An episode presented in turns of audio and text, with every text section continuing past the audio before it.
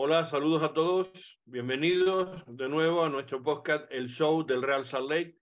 Aquí estamos para ofrecerles el análisis de lo que ha pasado este fin de semana y en concreto el análisis del partido que disputó el Real Salt Lake en, tierras tejanas ante el FC Dallas, que finalizó con una derrota 2-1, pero que sinceramente a mí particularmente mm, eh, me gustó el partido que jugó el Real Salt Lake eh, yo al margen del resultado, y ya saben que siempre lo solemos decir aquí, que nosotros no nos guiamos a la hora de analizar los partidos por el resultado, por cómo haya quedado el partido, sino cómo realmente lo hemos eh, vivido, lo hemos sentido, cómo hemos eh, podido ver cómo ha disputado ese encuentro el Real Salt Lake. Y sinceramente, se perdió 2-1, pero no, yo creo que mereció no solamente el empate, sino que yo creo que incluso mereció ganar el encuentro a pesar de esa derrota por, por dos tantos eh, a uno. Hay eh, mucho que comentar en el partido, entre otras cosas porque hay una jugada muy polémica finalizando el, el primer tiempo que hubiera resultado el que el Real Salt Lake se hubiera colocado con empate a uno y como hemos hablado otras veces, un gol cambia prácticamente los encuentros.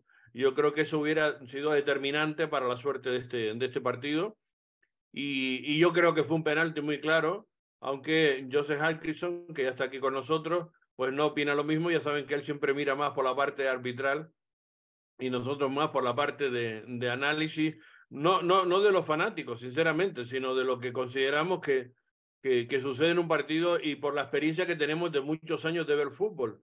Lo que pasa es que ha cambiado tanto con el tema del bar y con el tema de, de sobre todo de las manos dentro del área, que los criterios que se utilizan ya realmente desconciertan. Uno no sabe realmente ya eh, si eso es penalti o no es penalti. Antes era muy claro, sencillamente se miraba si había voluntad o no, al margen de que dieran la mano, si había voluntad de tocarlo con la mano o no había voluntad. Eso era lo que decidía si era penalti o no. Y estaba mucho más claro porque mm, se podía ver con claridad cuando había intención de tocarla para desviarla o cuando no había intención, sino que realmente el balón eh, iba a la mano o tropezaba en la mano. ¿no? En fin, eso ya ha cambiado radicalmente, pero ahora mm, entra el VAR y entra también las decisiones muy subjetivas de los árbitros y ahora comentaremos porque, insisto, y para mí es un penalti clarísimo que hubiera marcado la suerte del partido, para Joseph no es tan claro. En la segunda parte del partido cambió, el, el Real Salt volvió a hacer lo que hizo en el partido en casa, mm, yo creo que hizo un, un encuentro, digamos, eh, soberbio en la segunda mitad, en donde fue a por el partido claramente, al final se consiguió el, el empatarlo, pero también en Dallas llegó tres veces y en dos de ellas consiguió gol y la verdad que fueron tremendamente efectivos y aunque no hicieron mucho más en el encuentro porque fue claramente dominado por el Real Salt Lake, pues consiguieron llevarse una, una victoria y los, y los tres puntos. Pero yo insisto, desde el punto de vista de la racha o del, o del, del juego que ha estado mostrando el equipo, ha habido un cambio radical desde que se pasó a la victoria en el encuentro de la jornada anterior, en ese 3-1 claro ante Charlotte, y que ahora, bueno, pues en este encuentro de Dallas, aunque se haya perdido, yo creo que se sigue en el buen camino y el equipo ha jugado francamente bien. Ahora lo analizamos. También analizamos el resto de la jornada, sobre todo donde hay que destacar, sin duda alguna, el encuentro del tráfico, el partido entre los dos equipos angelinos. Gran encuentro, muy, muy disputado hasta el final un partido realmente eh, muy, muy entretenido del, del, primer minuto hasta el final y, y donde otra vez también el LAFC se, se, mostró tremendamente efectivo, porque si alguien tuvo que ganar ese encuentro, este es otro parecido, digamos, a, lo que, a la suerte del Real Salt Lake. Si alguien lo mereció ganar fue el Galaxy, que puso más, que tuvo más empeño, que tuvo más oportunidades, que llegó más, pero el, el LAFC tiene una pegada tremenda y, cuando tienen las oportunidades pues son tremendamente efectivos y eso muestra pues la calidad de, este, de ese equipo y que sin duda es uno de los grandes aspirantes un año más digamos a, a ser uno de los, eh, de los que aspiren al título digamos en, en esta Major League Soccer. Bueno, ahora comentamos todo eso, pero siempre, Joseph, arrancamos con, la, con la, la última hora, con siempre las novedades, las noticias que han surgido y también, por cierto, le hablaremos del Monarch, que tampoco fue una jornada eh, buena para, para ellos porque perdieron en, en casa.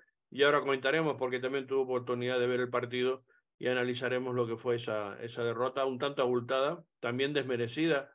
No fue el, el partido, digamos, eh, tan apabullantemente a favor del Sporting Casa 2, pero eh, mm, pues también ellos anotaron los goles por errores defensivos, en este caso del, del Monarch. Ahora analizamos. José, ¿qué es lo que tenemos de actualidad para arrancar? Sí, hola, saludos a todos. Y bueno, tenemos algunas noticias en cuanto a la familia de Real Salt Lake, no tanto de Real Salt Lake en sí, um, y de otras cosas de la liga y de la CONCACAF uh, para hablar hoy, antes de que entre nuestro, nuestro invitado Anderson Julio en unos minutos. Entonces, la primera cosa y tal vez la cosa más grande para los fans de Real Salt Lake y los fans de las Utah Royals es que van a anunciar el primer, uh, bueno, el nuevo técnico de las Utah Royals este jueves, el 20 de abril.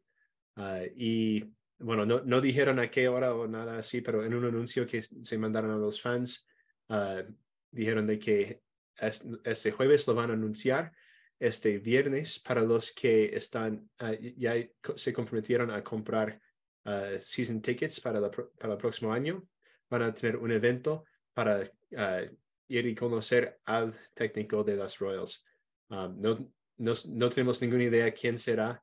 Um, y no solo estoy diciendo eso porque sabemos, pero no podemos decir, no, yo, yo no sé nada. Bueno, yo tampoco, no sé si es el técnico o la técnico. La técnica, sí. No, pues no sabemos eso y, y, la verdad que lo tienen guardado en, en cierto secreto uh -huh. para anunciarlo en este, en este jueves o viernes, ¿no? ¿El jueves o el viernes? El, el, el jueves lo anuncian y el viernes es el evento para que los season ticket holders puedan uh -huh. ir y conocer. el evento creo que es a las 10 de la mañana, me parece. Uh, a ver, no ya, ya, lo confirmaremos con seguridad. Creo que lo había leído por ahí en alguna información oficial del club, pero no te lo puedo decir con seguridad. A ver, uh, sí, es, es, un, es un almuerzo que van a hacer el 21. Ok. Uh, no, no, hay, no dicen una hora específica, pero hay un almuerzo donde uh, los, los Foundation Club members pueden ir y conocer al, al técnico. Yo he escuchado a algunos fans decir que quieren que sea Kyle Beckerman, quien ahora es actual técnico de UVU. Um, y también he escuchado uh, otros nombres del fútbol femenino um, de jugadores re recién retirados, retiradas, um, y otros, otros técnicos y técnicas que están sin equipo en estos momentos o que tienen equipo, pero tal vez los uh, convencen a salir para ese nuevo, nuevo proyecto. Uh. Bueno, vamos a ver qué nos, qué nos trae, eh, qué nos desvelan este viernes entonces, o el jueves, digamos que será el, el anuncio, y, y, el viernes podremos eh, pues tener a ese, al protagonista, sin duda alguna, al técnico o la técnico que vaya a preparar, digamos, el, el equipo de los Utah Royals, las Utah Royals que se estrenarán en el año eh, 2024. Va a ser su reentré a, a, la liga, una liga que cada vez está teniendo más, más eh, franquicias y, y, se está poniendo cada vez más interesante. ¿no? Uh -huh. Sí. Uh, y... Por cierto, por cierto, sí, hay sí. que decir, uh -huh. eh, déjame decirte una cosa porque me acabo de acordar que está teniendo mucho éxito el fútbol femenino en Europa. Es decir, está, uh -huh. está teniendo eh, presencias mm, importantes de espectadores como nunca se había visto, eh, eh, tanto para asistir a los encuentros como también a los partidos que se están retransmitiendo. Eso nos agrada muchísimo porque por fin se está rompiendo esas barreras, ¿no? Ya está viendo un impacto en, el, en la liga española, en la liga francesa, en la liga británica, es decir, en todas ellas ya está viendo seguimiento, digamos, mm, no digo que a la altura de, del masculino, pero ya no se está tan lejos, ¿eh? ya no se está tan mm. lejos.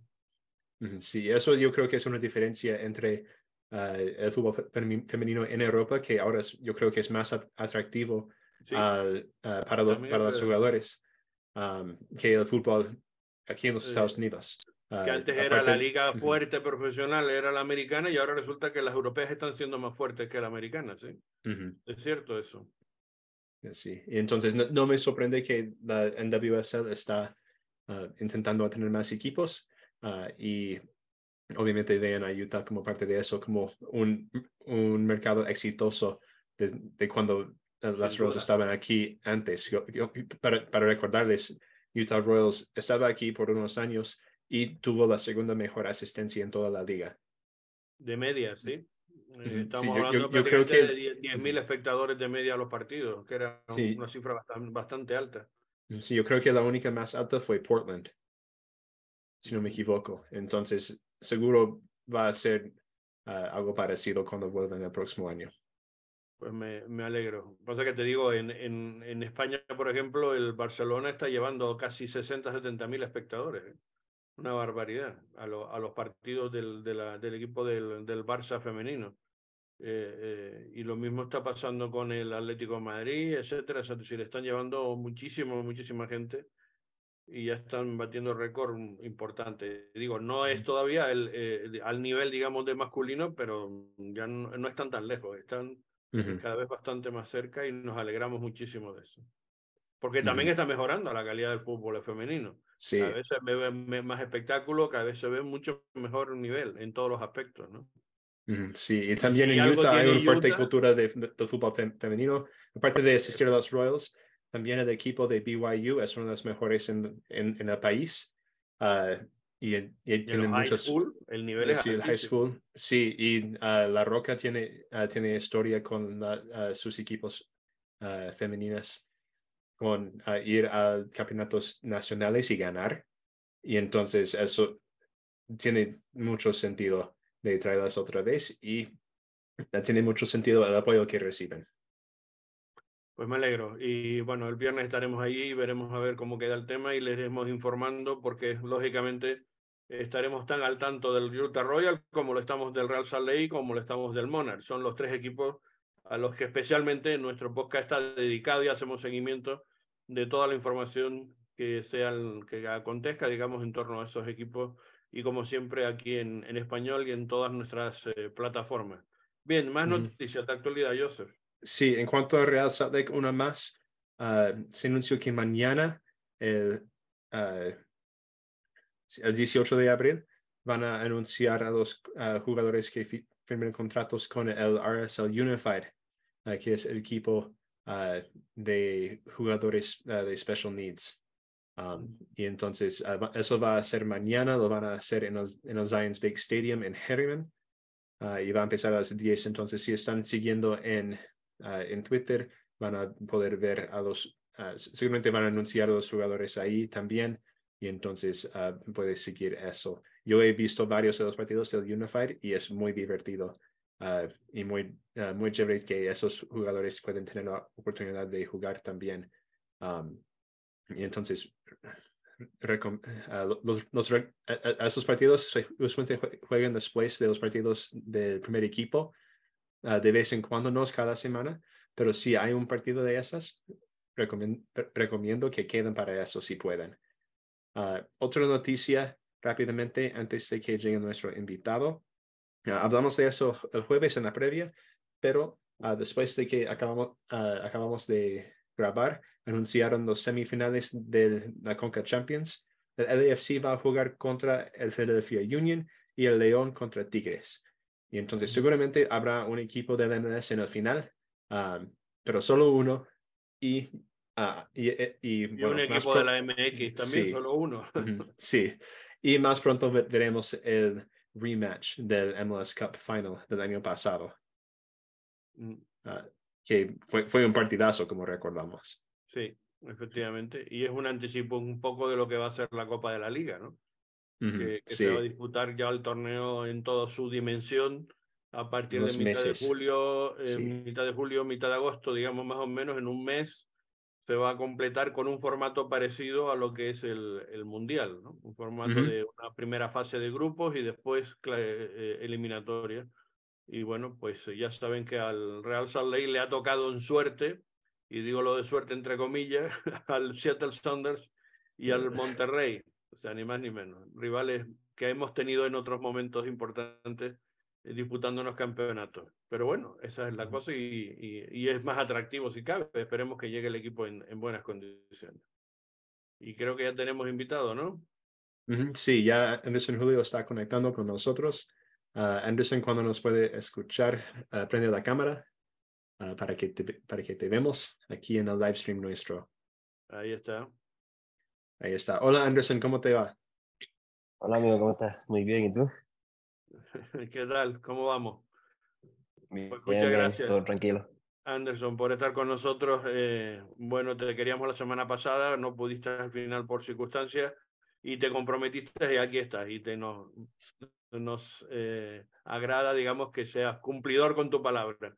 Y además porque ha sido un gran protagonista, sin duda, de estos últimos dos partidos eh, de manera fundamental. Y en este segundo, que es por supuesto del que vamos a hablar, este partido disputado en, en Dallas, yo insisto, mm, yo no soy resultadista, a mí no me gusta hablar de los resultados, independientemente de que se gane o se pierda, hay que analizar lo que pasa en el partido.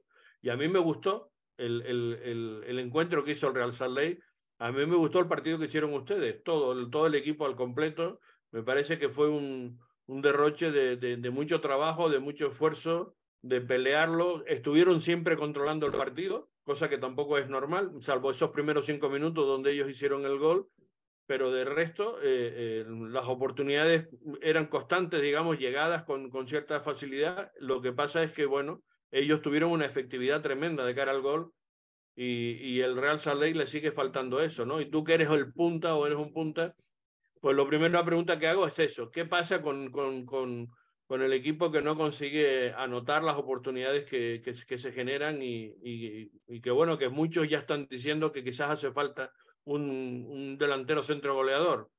En fin, primero, coméntanos el partido y ahora entramos en, esa, en esas otras cosas, Julio.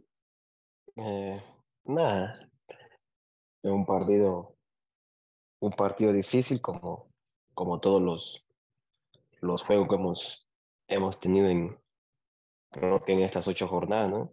Eh, como esto del delantero es por, por momentos, no por momentos, digamos, es de rachas, cuando, cuando tú marcas gol está bien, cuando tú no marcas porque está mal.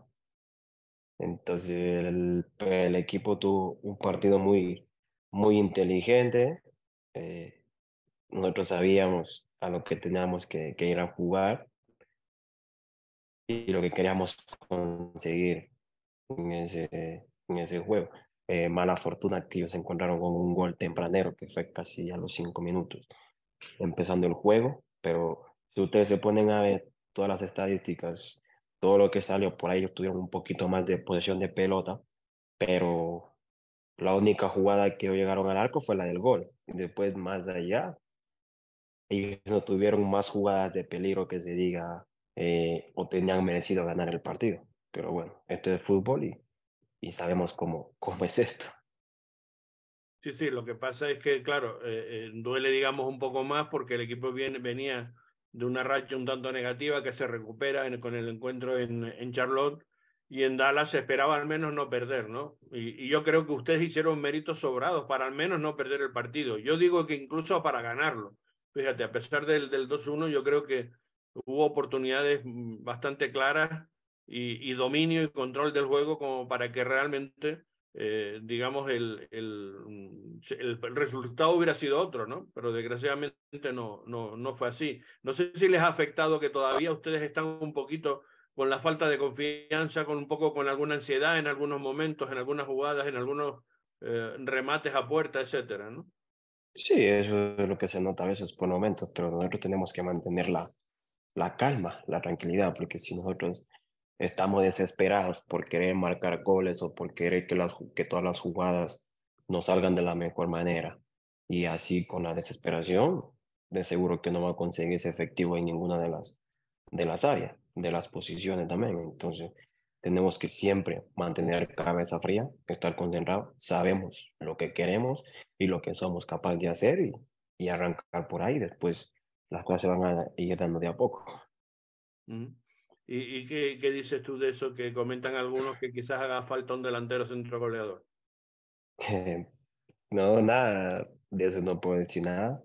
Pues bueno, tú te estás mirando que tenemos buenos jugadores eh, en la delantera. Pues hoy en día no, no se le está dando lo, lo del gol. Como te dije antes, lo del delantero es, es racha, a veces marca, a veces no marca. Entonces, uno tiene que estar siempre enfocado y mentalizado en que cuando comience a marcar, seguro el delantero no va a parar de, de hacer muchos goles. Para eso es lo que estamos trabajando nosotros, eh, con los delanteros que tenemos. Eh, y esperemos aprovechar las oportunidades que, que se nos quedan frente al arco. Digamos entonces que, perdón, sí, yo sé. Sí, bueno, van dos semanas compartidos con, básicamente donde controlaron el, tiempo del, del, juego, donde estaban ahí para meter goles, ahí para meter goles, pero no, no se metieron, aparte de en Charlotte durante esos seis minutos, cuando metieron tres, ah, que fue unos seis minutos excelentes. Pero eso no significa que el otro, por el resto del partido no estaban haciendo nada. Estaban casi, casi, casi llegando al gol, uh, con tapadas increíbles de los arqueros, o solo no definir por uh, centímetros. Pero ¿cómo, cómo quedan, uh, cómo haces para que la, mentalidad no se pone desesperado, como estabas hablando? Porque para, bueno, para alguien como yo, yo estaría muy frustrado de que no me está saliendo, no me está saliendo. ¿Qué hacen ustedes para quedar ah, en un, con, con, la, con, la, calma para seguir intentando y no estar desesperado? O sea, uno sí puede estar molesto por porque no le está saliendo el gol, pero te juro que si uno se molesta, imagínate, la cabeza de uno va a estar eh, en otro tipo de cosas. Uno siempre tiene que estar mentalizado y concentrado en, en los juegos, en los entrenamientos, practicando la definición, ¿no? Que eso es lo que más, digamos, hoy por hoy nos ha estado costando de marcar goles. Pero uno tiene que estar 100% enfocado y confiando en sus cualidades y en los compañeros, porque si yo me enojo porque no me están saliendo las cosas, entonces por, ahí pierdo una pelota, me sigo enojando, pierdo otra, me sigo enojando, me voy a desconcentrar del partido y de lo que yo tengo que hacer dentro de la cancha, rol que tengo que cumplir.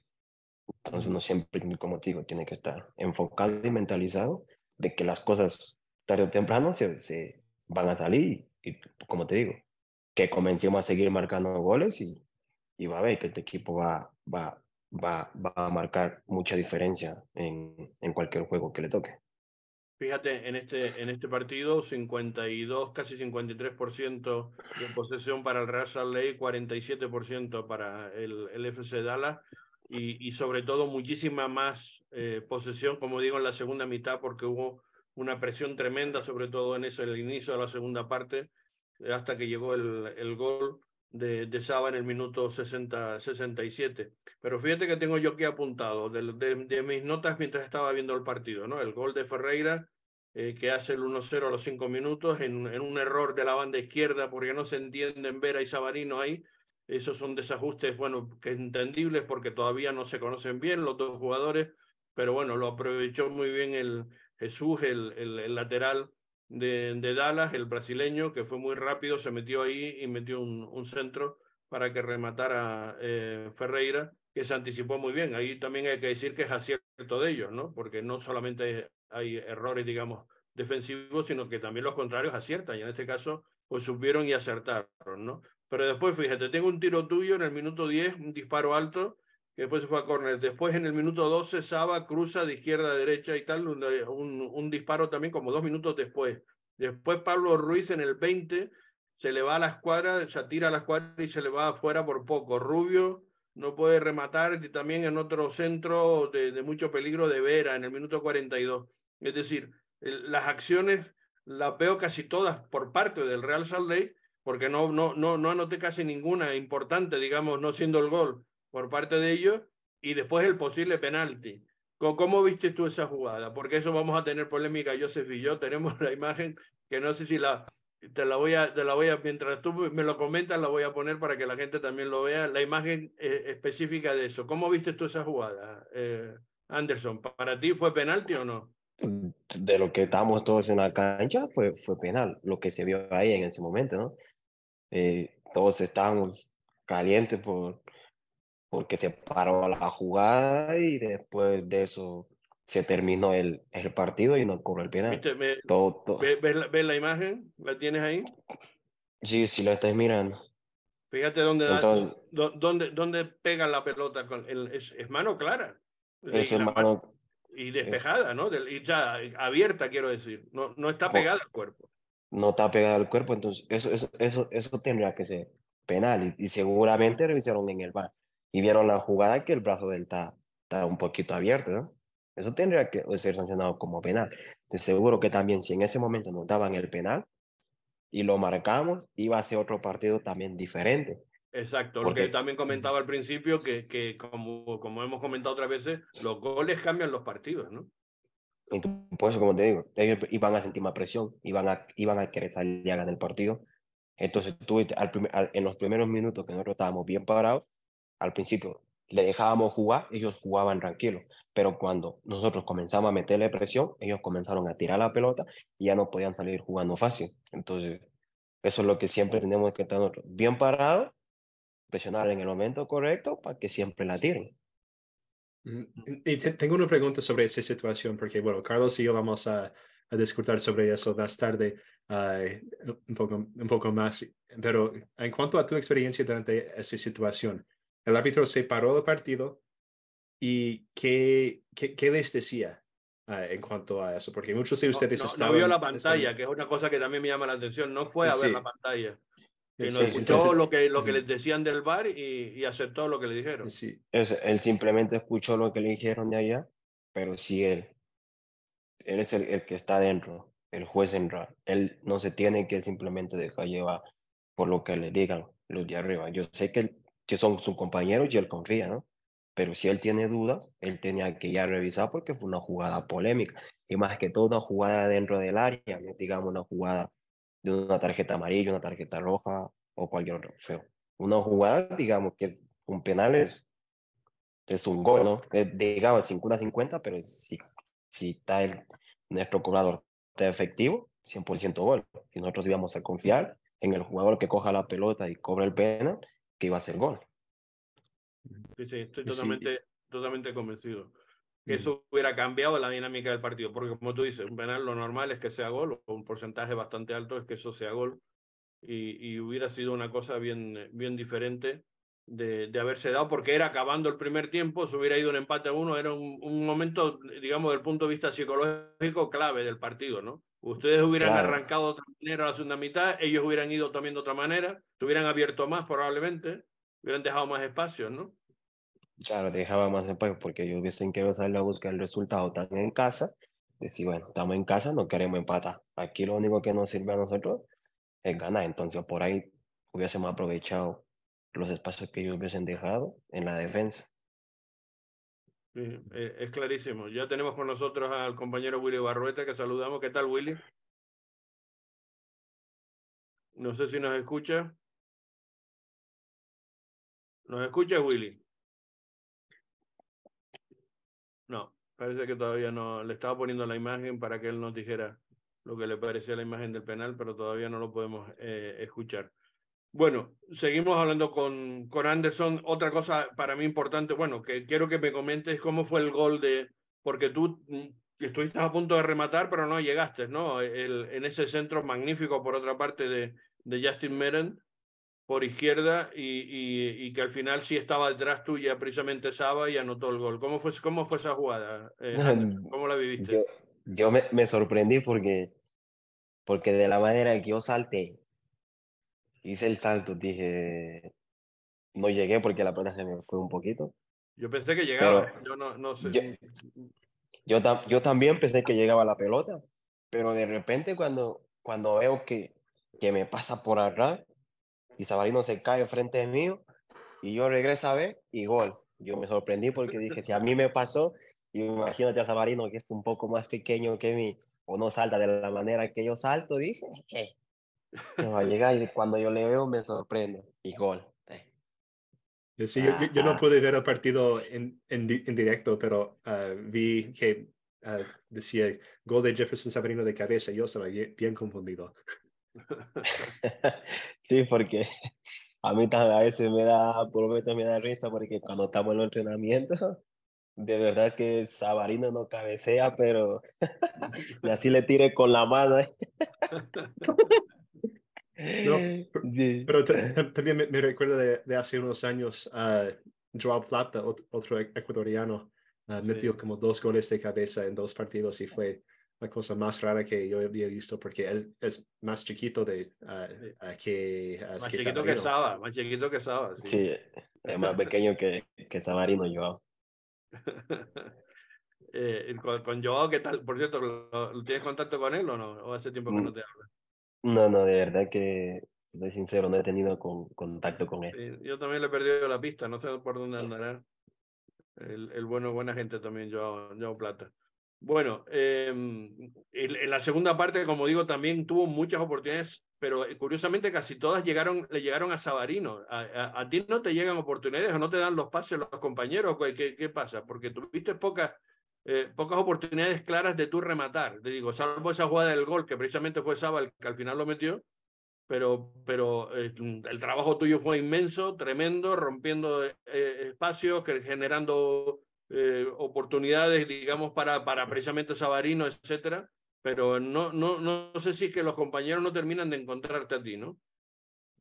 Que por, por momentos diría que sí, que no me terminan de encontrar, pero por momentos, no sé, será la, la inercia del juego o capaz dependiendo el tipo de jugada que, que sea. Entonces, por ello también creo que de a poco ya nos vamos conociendo más y más, porque la verdad, como tú has visto algunos partidos, siempre los jugadores de adelante han ido cambiando bastante, han ido rotando, entonces por ahí también puede ser algo de que, de que algunos no sepan lo que las cualidades de uno, pero eso se va viendo en los, en los entrenamientos, qué es lo que uno más bien hace y, y por ahí aprovechar esos, esos, esas cualidades que, que uno las tiene. Entonces esperemos que con, los, con el pasar del tiempo y que no sea tarde, bueno, porque para nada es tarde, ya nos vayamos conociendo mejor y vayamos puliendo todo lo que las cosas que no se han dado por el momento. Porque mm, sinceramente eh, eh, yo te encuentro bastante mejor ahora ubicándote en, en esa posición de dos puntos, jugando con el 4-4-2 yo creo que tú te sientes muy cómodo ahí jugando en esa, en, en, con ese dibujo, ¿no? Sí, me, me, me gusta jugar ahí porque de verdad, con la rapidez que yo tengo, hago muchas diagonales, lo que me gusta, lo que siempre me pide el técnico.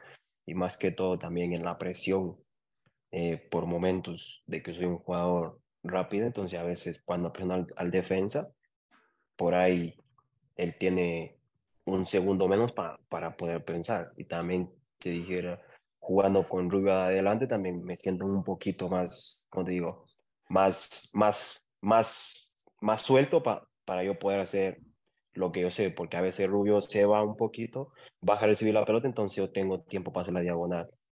Y, o, o yo tengo, hago, bajo a recibir la pelota y él hace la diagonal. Entonces siempre con él estamos constantemente en conversaciones y, y así es cuando nos vamos conociendo mejor. Mm. O sea que no hace falta fichar un delantero goleador. No, no, aquí sí tenemos muchos delanteros para que simplemente que las cosas, como te digo, no están saliendo hoy por hoy, pero te aseguro que donde las cosas salgan, te aseguro que no vamos a parar de meter goles. Ojalá, ojalá sea así. Willy, sí. ¿ya no, no estás para, para entrar o no? No sé si nos estás oyendo. Sí, sí te escucho. No sé ah, si me perfecto. escuchan ustedes. Pues ahí tienes a Anderson si quieres comentar algo con él. Uh, ¿Cómo estás, Anderson? Un saludo para ti, un abrazo a la distancia y la verdad que el equipo se está encontrando con el juego que debería tener. Eh, es cuestión, dirían por ahí en Sudamérica, de invocarla nada más. El día en que se meta esa pelota, yo creo que van a llegar más y más. Tal cual esperábamos a que llegue el, el triunfo, ¿no? después de las derrotas que teníamos, se consiguió y ahora con esto ya se tiene una buena actuación. Bueno, yo no sé eh, qué tanto habrán hablado, pero yo, yo, creo que todos concordamos que el equipo se está encontrando y que si se perdió es solamente porque... Eso hablamos, pues, eso hablamos. Coincidimos Entonces, en eso. Coincidimos que, que, nos gustó el equipo como jugó y que al margen de resultados, yo creo que nadie puede quedar, de los aficionados del Real Salai, lógicamente nadie puede quedar insatisfecho, ¿no? Nadie puede quedar a disgusto porque el equipo dio la cara y se enfrentó y, y, y mereció otro resultado. Anderson. Sí, porque si tú te pones a ver, como te digo, la mayoría de las acciones siempre fueron de, de, de nosotros, como te decía. Nada más tenemos que invocar y, y después van a venir los, los resultados. Entonces el fútbol no es el que, el que más llega siempre va a ganar. Mira, ellos llegaron poco, dos que tuvieron fueron efectivos y hicieron los, los dos goles. Y más que todo el último gol que ya fue al minuto 88. Eso a cualquiera ya que te hagan un gol terminando el, el segundo tiempo, faltando dos minutos para que termine el juego.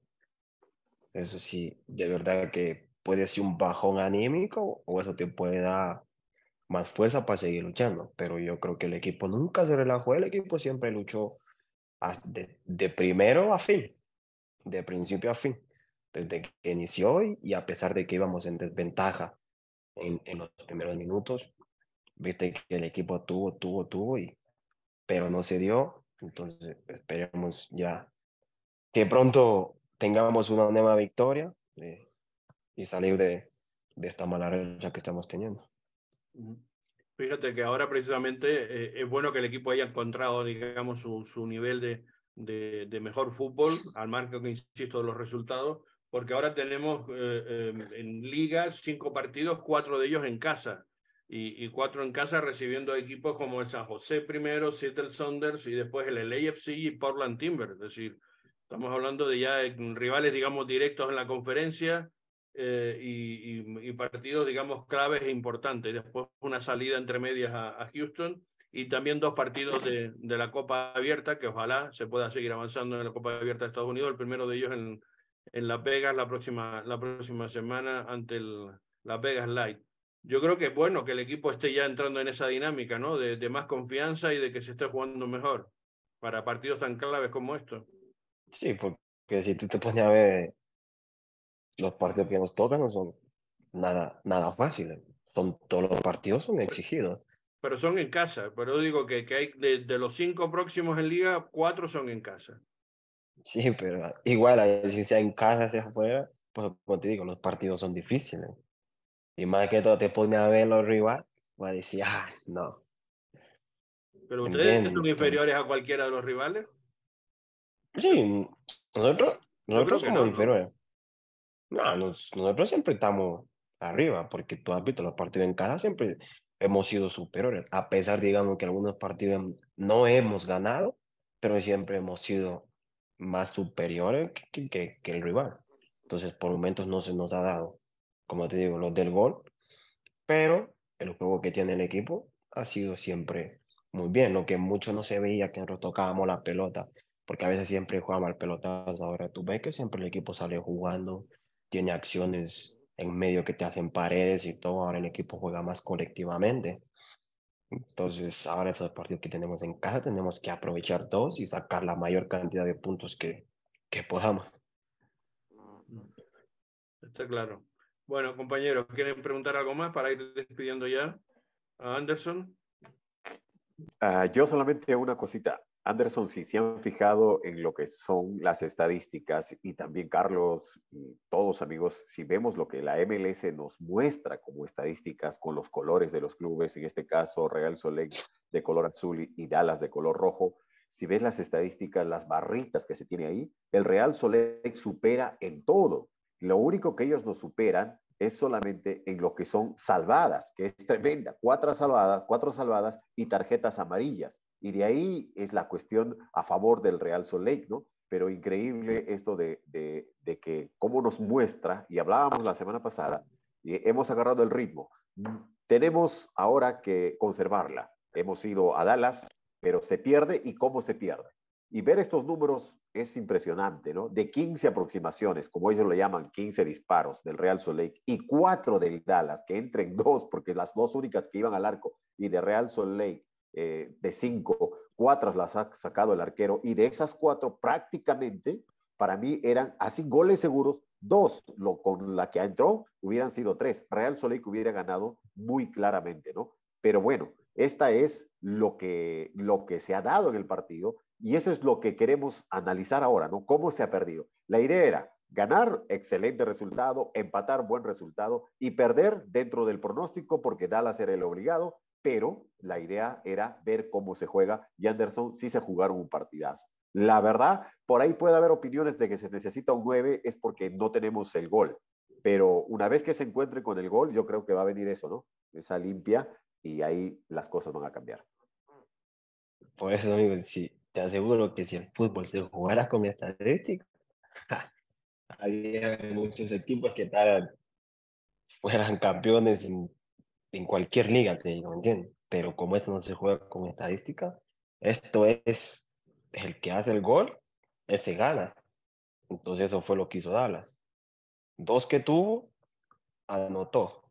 Nosotros tuvimos 15, anotamos una. ¿Me entiendes? Y también mérito del, del portero, que el portero anduvo muy bien. Sacó varias jugadas, varios goles. Sacó la de la que tuvo Brian, sacó la de la de Sabarino también. Entonces, imagínate. Y por ahí sacó otra, otras más. Una de Pablo cuatro, que fue. Cuatro salvadas se anota la liga y, y, efectivamente fueron cuatro clarísimas, ¿no? Entonces, esto es el que, el que hace el gol, ese gana. Entonces, te aseguro, como te dije, que de a poquito van ahí llegando los goles. Porque cuando a este equipo llega el gol, este equipo no para de hacer goles. Entonces, nosotros tenemos que trabajar en eso también. Estar un poquito más calmados cuando estemos en, en, en el área o, o ahí cerca del área. Entonces, tenemos que trabajar y mantenernos un poco más, más fríos para cuando nos toque la acción poder hacerlo de la, de la mejor manera. Sí, yo tengo una, otra, otra pregunta, Anderson. Uh, el año pasado no pudiste estar con el equipo durante la pretemporada porque no llegaste hasta como mayo, si no me equivoco. Uh, ¿cómo, ¿Cómo sintió este año tener toda la, la, pretemporada con el equipo para preparar con ellos para esa temporada? Eh, fue muy, muy, muy diferente cuando uno llega a un equipo desde el inicio que cuando uno llega a un equipo ya tarde, a un equipo que ya, ya estaba armado, ya tenía eh, el ritmo de juego, el ritmo de partido, ¿me entiendes? Entonces ya ellos estaban un poco más avanzados que mí, porque yo, yo no tenía ritmo de partido en ese entonces, simplemente me mantuve entrenando en México y, y no con el primer equipo, sino que estaba entrenando con la sub-20. Entonces, si te pone el ritmo de la sub-20 con el del primer equipo, no es la misma intensidad, ¿me entiendes? Y no tienen la misma calidad que un equipo de primera entrenar en la, en la sub-20. Por ahí sí me costó, pero este año, la verdad, eh, eh, haciendo la pretemporada con el equipo, conociendo desde el principio, sabiendo lo que el técnico necesita, lo que el técnico quiere, cómo quiere que me mueva, cómo quiere la presión, es diferente. Porque ahora tú has visto, la temporada pasada a veces no llegaba ni a jugar, yo qué sé, ni 65 minutos, por ahí me lesionaba mucho, pero esta vez no, esta vez estoy más preparado eh, y más calmado, yo sé que las cosas van a llegar pronto y, y nada, seguir así y todo será bueno para todos. Y, y, el plan que hicieron contigo para que evitaran esas lesiones que tenías también está funcionando, ¿no? Estoy viendo que, porque te estoy viendo magníficamente bien. Sí, sí, porque uno también tiene que trabajar eso, sabiendo las debilidades que uno tiene, tiene que trabajar más en eso para, para seguir reforzando, porque los problemas que yo siempre tenía más era de, las, de, los, poste, de los posterior, porque ahí era donde siempre más me desgarraba y, y se me cargaba todo el tiempo. Entonces ahora ya llevando un plan de trabajo eh, específico, eso ha ido mejorando de a poco. Pues me alegro muchísimo y que eso sea, sea así. Y bueno, pues vamos a ver, vamos, todos coincidimos en que el equipo está jugando bien, se necesita que cuando entre uno entrarán pues muchos más y esperemos que así sea y que seas tu protagonista, Anderson. Eh, ojalá sea así. O sea que muchas gracias por estar con nosotros, suerte y, y seguiremos en contacto, lógicamente, y, y, esperemos que sigas siendo tu gran protagonista. Eso es que estás metiendo goles. Pues así será. Vamos a ser muy protagonistas dentro del equipo del torneo y, y de todo. Un abrazo a ustedes. Muchas gracias por, por la invitación. Gracias, Anderson. Un abrazo. Y gracias, Anderson. Listo, amigo. Estamos. Chao.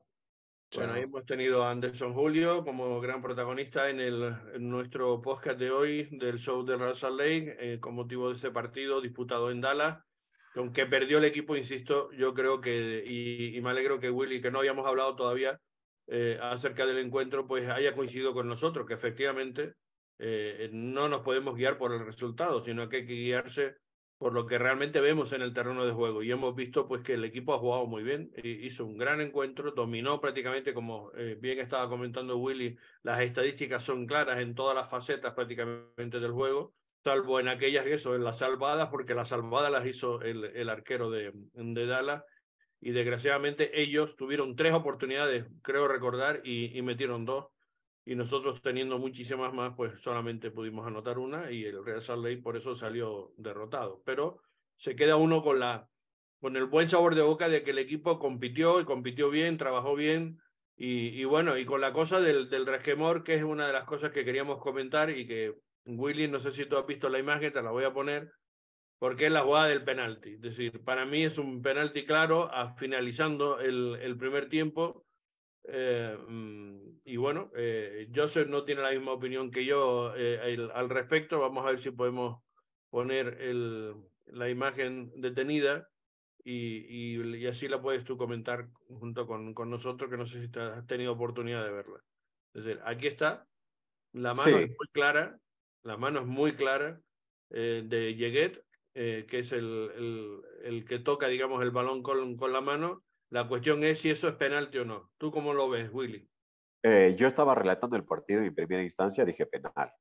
Entonces, eh, yo dije, eso es penal. Y esperábamos a, que lo revisara el VAR y lo confirmara, ¿no? Y la mano es clara.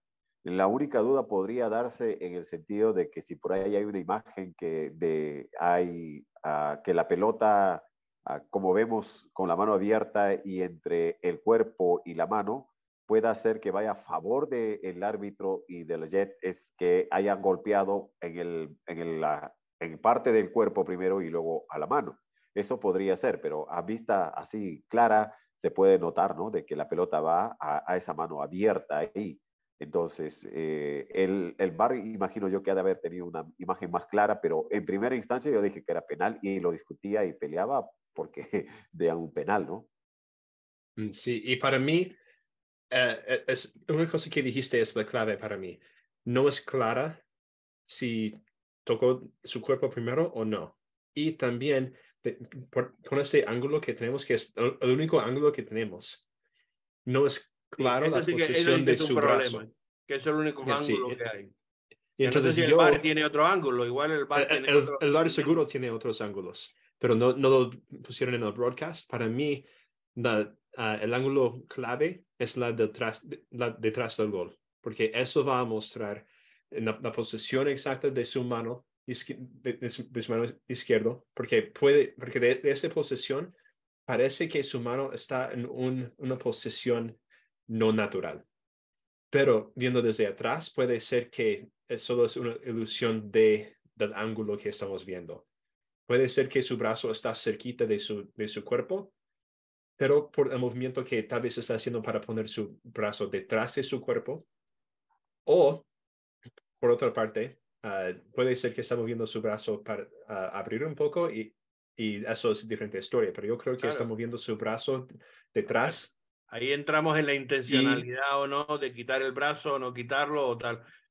Y, y, uh -huh. ya, y ya, hemos visto otras veces, eh, y, y, tú comentabas que la norma había cambiado en 2019 sobre las manos, que ya no es tan importante el hecho de que haya voluntad o no de tocar el balón, eh, sino que hay otras circunstancias que se, que se eh, digamos, se, se, bareman para dar uh -huh. un, un, un, resultado de que sea penalti o no.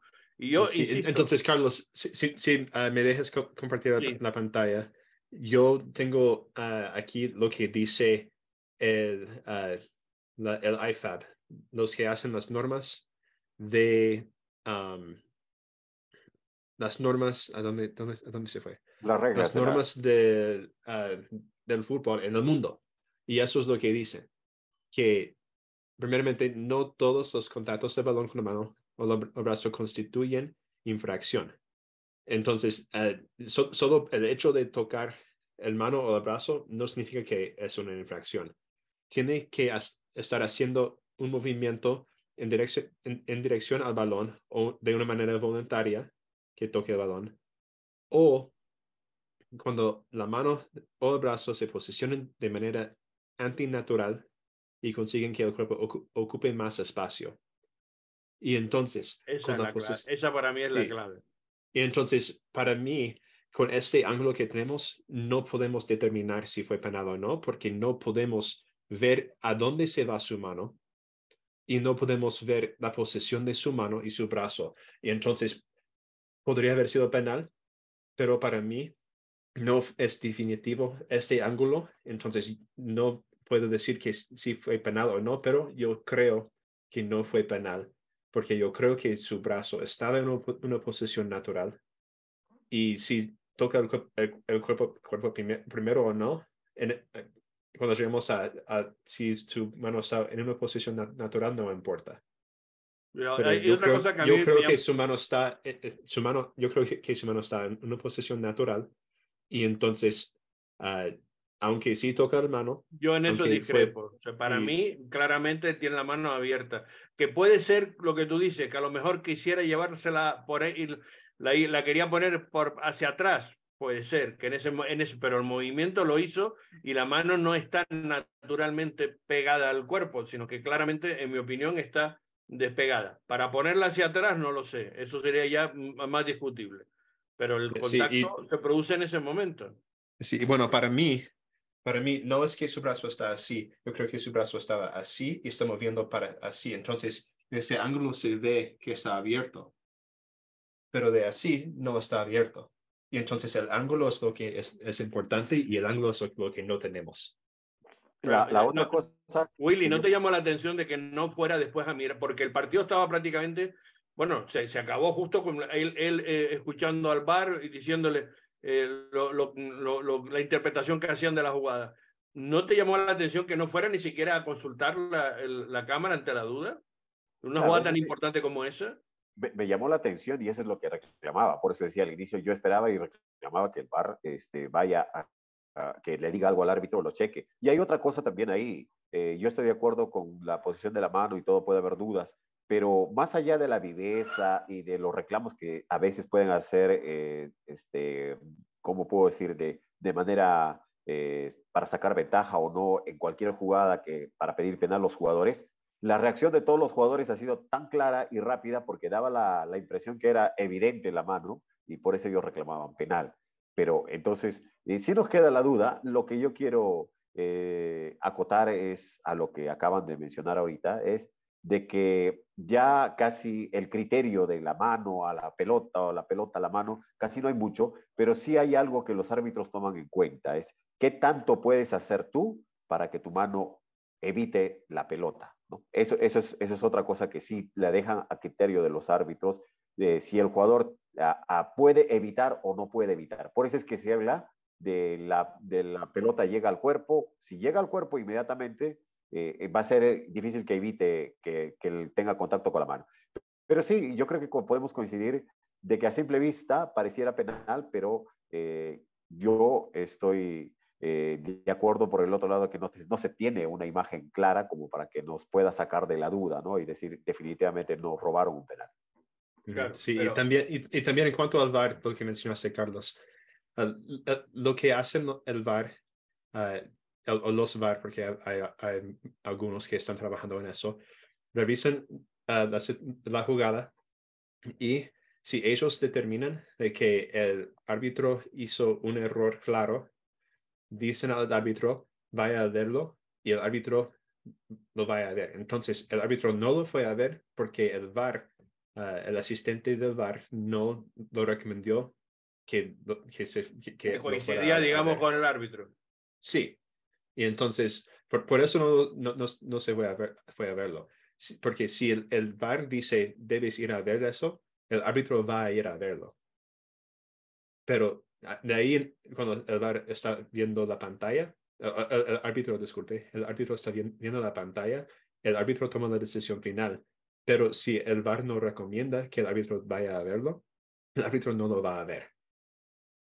Yo, en cualquier caso, eh, mm, y no sé si coinciden conmigo, sigo sin saber bien qué es penalti y qué es no. Y, lo que, o sea, yo antes, sin bar, lo tenía más claro. Ahora no lo tengo claro. sea, ya digo al margen de esta jugada. En general, yo veo los partidos, sobre todo en la Major League Soccer, fíjate, porque en, la liga inglesa y en la liga española y tal, que son las que yo más sigo, eh, mm, me parece que los criterios los, tienen un poquito más claros. En la liga española sigue teniendo un factor, eh, el factor, digamos, mm, de la voluntariedad sigue siendo un valor muy importante para, para los árbitros en la liga española. Eh, y entonces mm, ellos ponen muy en cuenta eso, si realmente hay cierta voluntad en tocar la mano o no. El tocar el balón con la mano, perdón. Pero es que en la MLS no sé cuál es el criterio. Sinceramente, no, no, no, no termino de aclararme. No, no lo sé. No sé si ustedes coinciden conmigo en eso. Yo no, yo creo que la inglesa es peor por mucho que bueno, la, inglesa también es verdad. Yo también estoy contigo que probablemente la, la inglesa, la, la, inglesa no. El VAR, el VAR ha estado ahí desde que 2018 o desde antes de eso y ellos aún sin saber cómo hacerlo bien. Y eso de verdad no entiendo.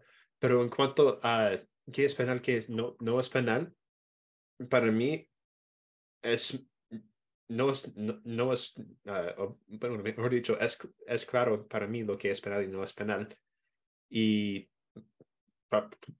y es probable, eh, probablemente porque yo fui árbitro. Y entonces yo tuve que tomar esas decisiones en la cancha, en, canchas juveniles, pero los esas decisiones tuve que tomarlas.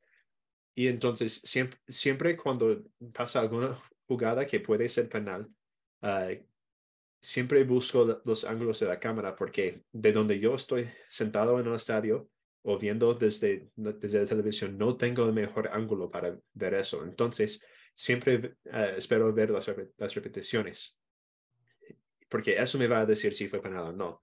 Entonces, en, el, momento, en, lugar de pensar, ah, eso sí es penal, sí o sí, porque antes de ser árbitro, eso lo hacía, pero al ser árbitro, ah, eso cambió en mí y veo, veo la jugada en vivo y digo, eso puede ser penal, pero no estoy seguro porque necesito ver más, porque no tengo el ángulo del árbitro si tengo, pero si, bueno, si estoy sentado en el estadio y algo pasa directamente al frente de mí, bueno, eso sí sé. Ah, eso puede decir, sí, eso falta, eso no es falta, eh, penal, no penal. Pero de, de distancia, si, o si estamos viendo por la televisión, de, de primera vista siempre digo, no sé, puede ser, pero no sé. Bueno, ¿qué opinas tú, Willy? Yo, yo, yo pienso que más allá de, de, todo esto, y que el bar vino a ayudar, eh, están de por medio seres humanos que se pueden equivocar. Tanto en la cancha como también en el mismo bar. No quiero decir que se equivocaron en esta oportunidad, pero vamos a, va a ser una constante esto siempre, de que el bar es perfecto, pero el que tiene el criterio incluso va a estar en el campo y también va a estar en el bar y como sí coincido y, puedo apuntar a que el VAR eh, tal vez no tuvo los argumentos suficientes como para indicar al árbitro que no vaya a ver la jugada. Y de otro lado ya también vamos a tener en cuenta ¿no? que lo de aquí, lo de Joseph, eh, su corazoncito va a estar inclinado siempre a favor de los árbitros, porque ya declaró. Pero él, él, lo ve de esa manera, ¿no? Entonces, ah, hay, un, hay un libro hay un libro que lo escribió un periodista uruguayo y que habla el fútbol a sol y sombra. Y él, él, él habla cuando habla de los hinchas, habla de los futbolistas, habla de los árbitros, habla de los periodistas. Y cuando llega al punto de los periodistas, dice, el periodista es el mejor técnico, porque sabe más que el técnico sabe más que el árbitro, sabe más que los hinchas, porque eso es lo que hacemos nosotros. Entonces, pero eso es nuestro punto de vista. Este, yo creo que, que sí, todos vimos penal, pero al final no, tenemos una señal clara y, yo estoy de acuerdo que, pueden haber imágenes que nosotros no vemos y que las que nos van a decir el por qué no se cobró el penal, pero, eh, pero sí duele porque era en circunstancias en la cual el Real Solay más lo necesitaba porque había hecho un gran partido. Dicho eso, y yo sé que le hemos generado un montón de dudas a todos nuestros espectadores y seguidores, yo, en mi opinión, sigo diciendo que eso para mí es un penalti clarísimo. Lo comente yo sé que le tengan la imagen como lo quiera contar. Para mí está la mano despegada y es un penalti claro, lo sigo diciendo. Lo siento, pero yo tengo ese criterio y lo mantengo. Me parece que es un penalti clarísimo, en mi opinión, y eso hubiera marcado la suerte del partido. Y yo digo además, porque también es cierto y lo vemos en la MLS. Y, yo, mira, lo vi en el partido precisamente ayer del tráfico, no sé si lo vieron o tuvieron oportunidad de ver el resumen, pero eh, lo que pesa ya el AFC más que el Galaxy. El Galaxy era un equipo que normalmente ante la duda el árbitro pitaba a favor del Galaxy. Ahora ya no, ante la duda pitan a favor del AFC. Es muy curioso eso y ayer hubo un par de jugadas, no recuerdo ahora bien mm, cuáles fueron, pero donde, donde claramente el, el árbitro se inclinó por el AFC por encima del propio Galaxy. O sea, ya estamos viendo quién domina ahora mismo la liga en todos los sentidos, ¿no? Pero también te digo que si ayer esa jugada, mm, eh, el, el, favorecido, digamos, no era el Real Salt hubiera sido el, el, el, AFC o el Seattle Sounder, te aseguro que eso lo pitan penalti. Estoy convencido de eso. Esa misma jugada, si favorece a un equipo de mayor nivel, eh, eh, lo, pitan a favor de esos, de esos equipos. Desafortunadamente, e, eso sucede, compañeros, de verdad, eso sucede y es triste. Y, por ejemplo, eh, estaba mirando yo el, el, fútbol de la Liga Mexicana, ¿no? Y el Cruz Azul hacía un gran partido con el América y un jugador va y torpemente pone la pierna y luego se da cuenta que la intención no era porque trata de quitarla y sin embargo te das cuenta, el árbitro dice no, el bar lo llama y lo expulsan al jugador. Y luego se sacan otras imágenes de una jugada igual o un poco más grande que la comete un jugador del América a otro de, de, otro equipo, no lo cobran, no lo votan al jugador del América. Entonces, por eso se dicen que, que en México siempre dicen favorecen al América en todo, ¿no? Y de una u otra manera, sea no, no, no que lo digan, es que es verdad, es que no, que lo digan, que por coincidencia o algo, a veces el, el, el, equipo que tiene más protagonismo, o perdón, que tiene más eh, este, publicidad o más popularidad, eh, de una u otra manera. económica, más seguidores. Sale favorecido aparentemente, ¿no? Pero eh, es así. Lo sabemos que es así, lo pasa en la Liga MX y vamos, yo la sigo y, y claramente la América tiene un, eh, un, un, digamos, un arbitraje que no tiene los demás. Decir, Con la aclaración que no creo que Joseph cuando era árbitro hacía eso. no, pero porque esas cosas influyen y, y oye, le, hablamos antes de la liga inglesa. Sin duda que, que a los equipos importantes de la liga inglesa, los, los digamos Liverpool, Chelsea, eh, los, Manchester, etcétera, se les pita de una manera diferente que, a los Leeds, a los Nottingham Forest, a, a tal. Y en, y, en, y en España, ya saben la polémica que hay, tremenda con, con el caso Negreira y con el Fútbol Club Barcelona y el escándalo que vamos a ver en qué acaba eso. Pero claramente también el Madrid y el Barça son claramente favorecidos al resto. Es decir, se les pita de una manera diferente a los dos equipos. Y además, el, el argumento de, del por qué ficharon a Negreira, que lleva más de 20 años con este asesor de, digamos, de que fue exárbitro, etcétera, y que le estaban pagando supuestamente para, decía el Barcelona, para nivelar el que no todo, el que hubiera más neutralidad, que no todo se fue, fuera a favor del Madrid. Dice que esa era la razón por la que habían contratado al, al tal Negreira y que yo hice que no querían intervenir en los resultados, sino simplemente era para que no hubiera, eh, digamos, para que hubiera más neutralidad. Ese era el argumento que decía ayer el presidente del Barça, que no se, no se cortó un pelo y que no se le cayó la cara de vergüenza. En fin, eh, y, y, y, pagándole al tipo pues medio millón de, de, de, de euros, es decir, por temporada y dice que era para darle neutralidad al, al, al, a la cosa. En fin, no sé qué acabará, pero de luego mmm, me parece que tiene abierto la UEFA un expediente y, y, me da que eso va a traer complicaciones al Fútbol Club Barcelona y, y, en definitiva a la Liga Española también, porque es, digamos de los dos grandes pilares del, de la Liga es el Barça y el Madrid, de la Liga y en Europa también, lógicamente, ¿no? Y lo que pueda pasarle al Barça, pues, pues, pues sin duda va a tener una repercusión de, de todo tipo. Pero en fin, esa es otra, otra, otra historia. Eh, hombre, la, hay que hablar de la, de, la, de la jornada porque la jornada ha estado realmente interesantísima, ¿no? Creo que podemos comentar lo que ha dado de sí el, el, los resultados, digamos, de esta, de esta jornada y también lo que nos va a deparar, digamos, la, la CONCACAF, porque, bueno, va a estar interesante, ¿no? Dos equipos de la Liga MX, dos equipos de la Major League Soccer, vamos a tener una final Liga MX, Major League Soccer, pero no sé si eso era mejor a, a tener un enfrentamiento mixto y, y, ver lo que pudiera pasar, ¿no? No sé cómo lo ves tú eso, Willy. Era un riesgo, ¿verdad? Que claro. el hecho de que de que te enfrentes con la de la otra liga. A veces para muchos puede ser eh, mejor el hecho de que se enfrenten, que se eliminen uno de ellos y que uno llegue a la final. Y la hegemonía que se ha tenido en estos últimos años, Liga Mexicana y Liga MX, se mantenga ahí. Y yo creo que está por ahí.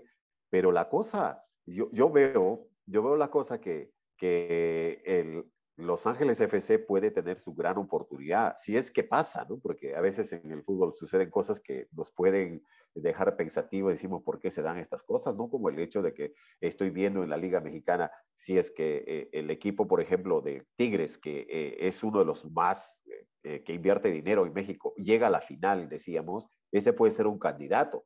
Pero lo que le está pasando hoy en día en la Liga Mexicana eh, esto te puede decir que Tigres no va a llegar y pueda ser el, León. Y de pronto ves a León en su liga, ¿qué le ha pasado? Te das cuenta, dices, León perdió ante un equipo que no debía perder. Entonces, por ahí puede hacer que, que la MLS tenga su chance porque Los Ángeles FC sí la está haciendo bien en su liga y está siendo constante. Y Filadelfia, como tú dices, que tiene que llegar porque tiene que ganar la Filadelfia. Filadelfia está centrado, muy centrado en esa CONCACAF. Eh, está dejando casi un poco de lado la liga o no está teniendo tan buenos resultados porque se está centrando ahí, eliminó a Atlas y bueno, pues vamos a ver, esa, esa eliminatoria para mí no está tan clara para el AFC. Filadelfia tiene un muy buen equipo y, y, veremos lo que, puede, lo que puede pasar de ahí, ¿no?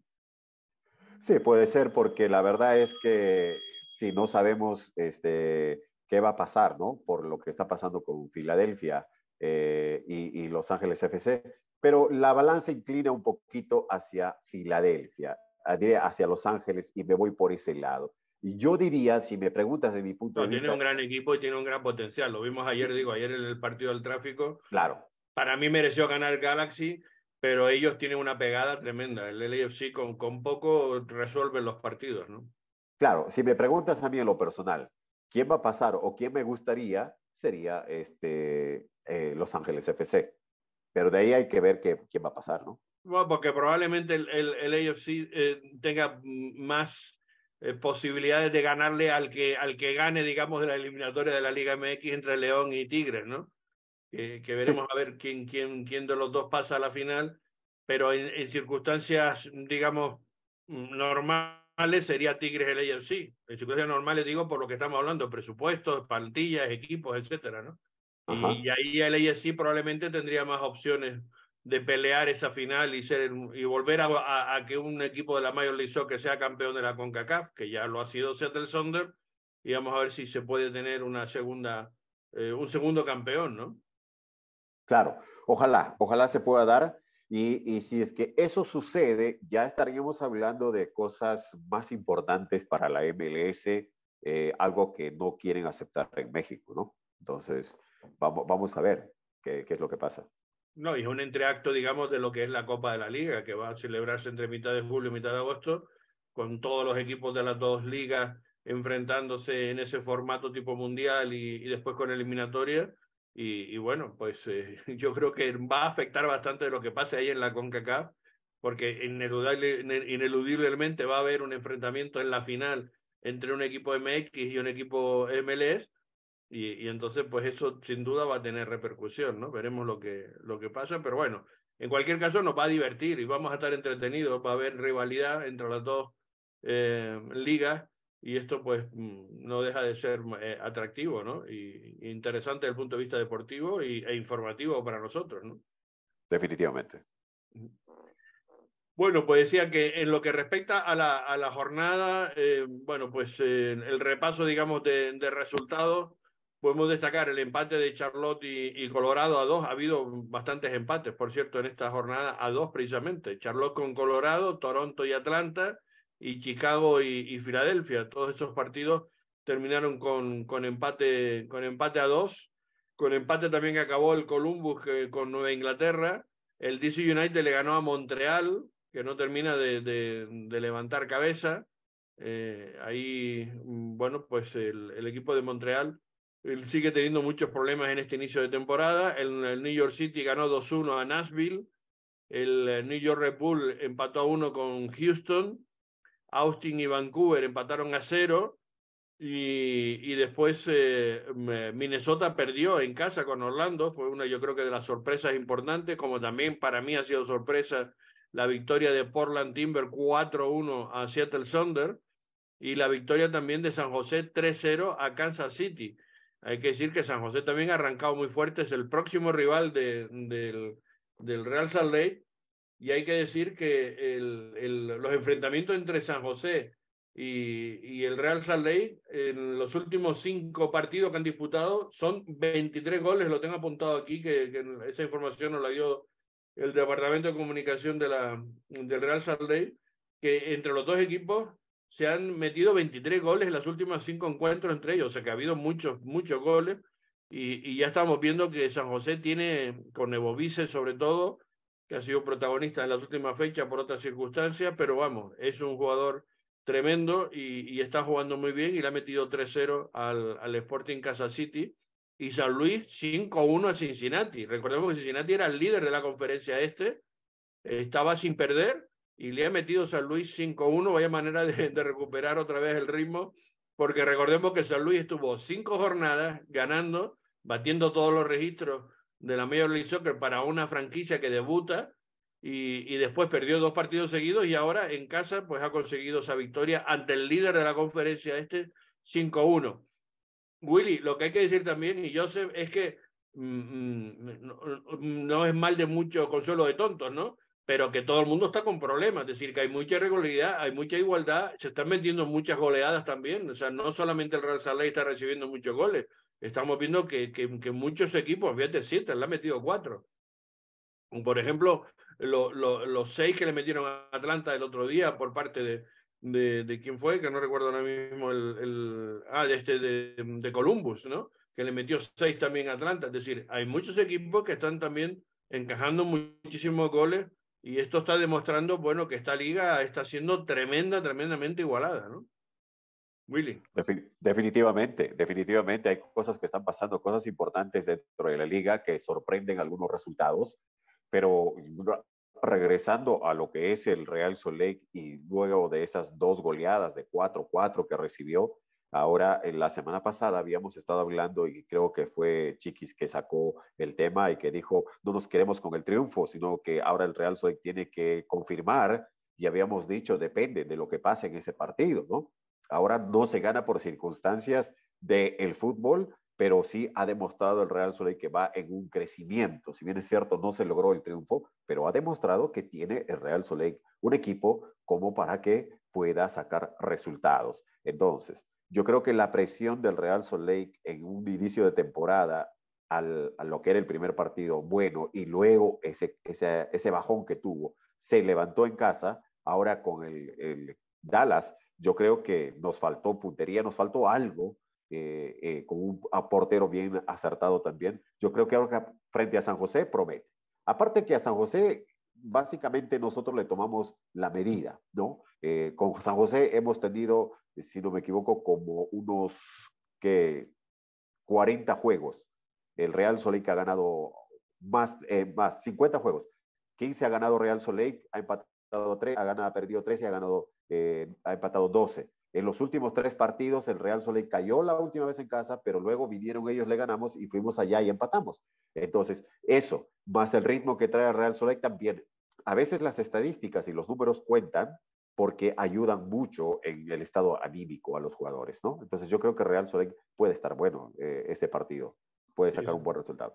Sin duda alguna. En, la clasificación, fíjate, la conferencia oeste, San Luis vuelve otra vez a encabezar la conferencia oeste con 18 puntos después de esa goleada eh, que hemos comentado, y, es el único equipo que no tiene empate pues, todavía en, la, en, las ocho jornadas disputadas. San Luis ha disputado las ocho jornadas, otros equipos, como el caso Real Salt ha descansado alguna de ellas, y, el único equipo que todavía no ha perdido es el AFC, que marcha segundo con 17 puntos, y es el único equipo de las dos conferencias que todavía no, no, no ha salido derrotado en las siete jornadas, en este caso, que ha disputado el AFC.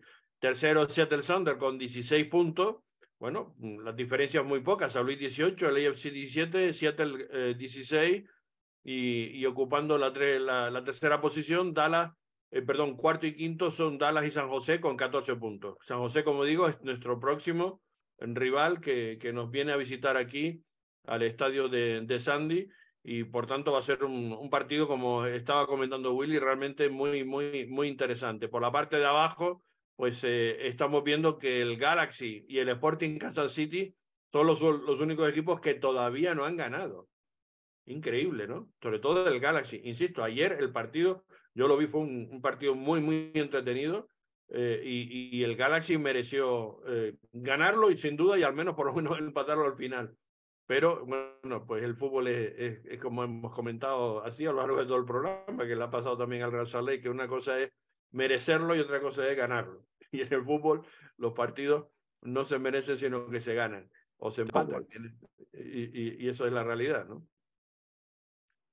Sí, definitivamente, más allá de que San José está en ese eh, quinto lugar después de mucho tiempo. Después, me gusta San José que siempre era el de los últimos lugares. Se voltearon los papeles. En la posición que está San José, usualmente estaba el Real Soleil y el Real Soleil que estaba en la posición de San José. Entonces, pero más allá de eso, yo veo el aspecto psicológico tiene mucho que ver.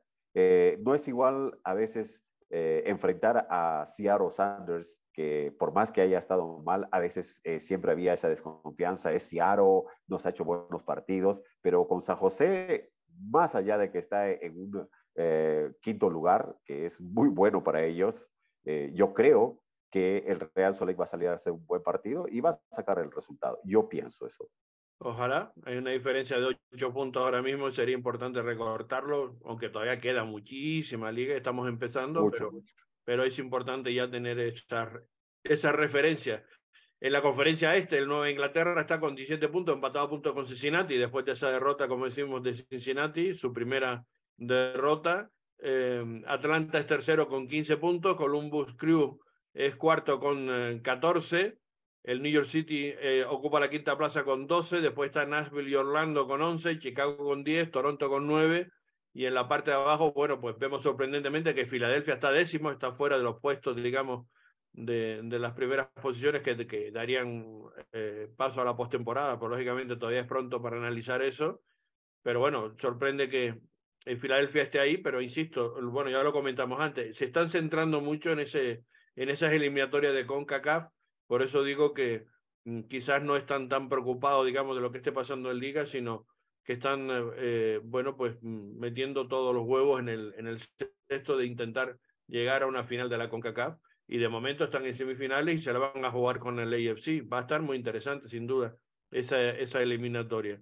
Está con los mismos puntos Filadelfia que DC United y el New York Red Bull. El decimotercero de la conferencia este está eh, Miami y Charlotte con seis puntos, que, son los mismos que tiene el Real Salt Lake en el oeste, y cierra Montreal, que como estamos comentando es el, el peor equipo de la conferencia este y que tan solo pues ha ganado un, un partido en, en, lo que llevamos de, de, temporada. En fin, así están las cosas. Acabamos hablando del, del Monarch, que perdió en casa eh, nuevamente en, en un partido que eh, bueno, no, no, no, estuvo mal, digamos, en cuanto al juego que, que tuvo el, el, equipo de, de Jamison Olave, pero sí es verdad que, que, falló muchísimo en defensa. Tuvo muchos problemas ante un Sporting Casa City 2 que, eh, que tenía un equipo bastante más hecho, bastante de, de, más edad, creo yo, era mucho más veterano que los chicos que está teniendo eh, que, que, poner en, en el 11 el Real Monarch. Hay que decir que como portero estuvo Kevin Beavers, que como no iba a jugar de titular, que estuvo hasta última hora midiéndose si iba a estar o no, porque Zach McMahon tuvo problemas, estuvo tocado durante la semana, pero finalmente se optó porque su, eh, Zach McMahon fuera el titular y entonces dejaron a, Kevin Beavers, el, arquero de 17 años, pues que tuviera, digamos, actividad en el Monarch y por eso disputó ese, partido, ¿no?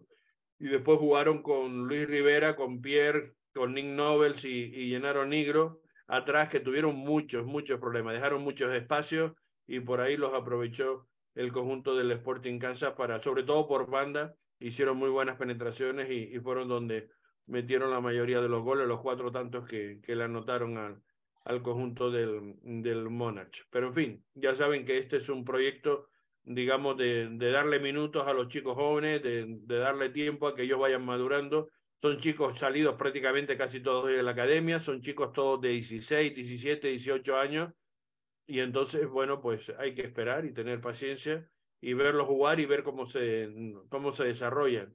Y, bueno, mm, hay jugadores interesantes que yo creo que hay que seguir eh, dándole oportunidades. Me gustó Bertín eh, Jackson, por cierto, que, que fue elegido en el draft y que es del primer equipo, pero que está jugando ahí con Monarch y que realmente pues tuvo un par de acciones por banda muy, muy interesantes de ataque. También Taron Williams, que es un chico muy rápido, que ha estado metiendo ya goles y, y, que me parece también otro jugador destacado junto con Tyron Mondi, que ya es más conocido eh, por parte de, de todos y, yo creo que mm, es lo destacable. En la segunda parte, sobre todo, el equipo jugó bastante más y llegó bastante más el Monarch, pero ellos tenían, como digo, la, la, pegada y la, la oportunidad de, de poder batir con claridad la defensa que ya estaba dejando muchos espacios el, el, el equipo del, del Monarch. Bueno, pues con eso ponemos punto final a nuestro eh, podcast de, de, esta semana. Gracias, Willy, por estar con nosotros. Gracias. Gracias, Joseph, también. Y nos eh, despedimos. Muchas gracias, gracias a todos. Un abrazo. Un abrazo, gracias. Eh, chao. Chao, chao.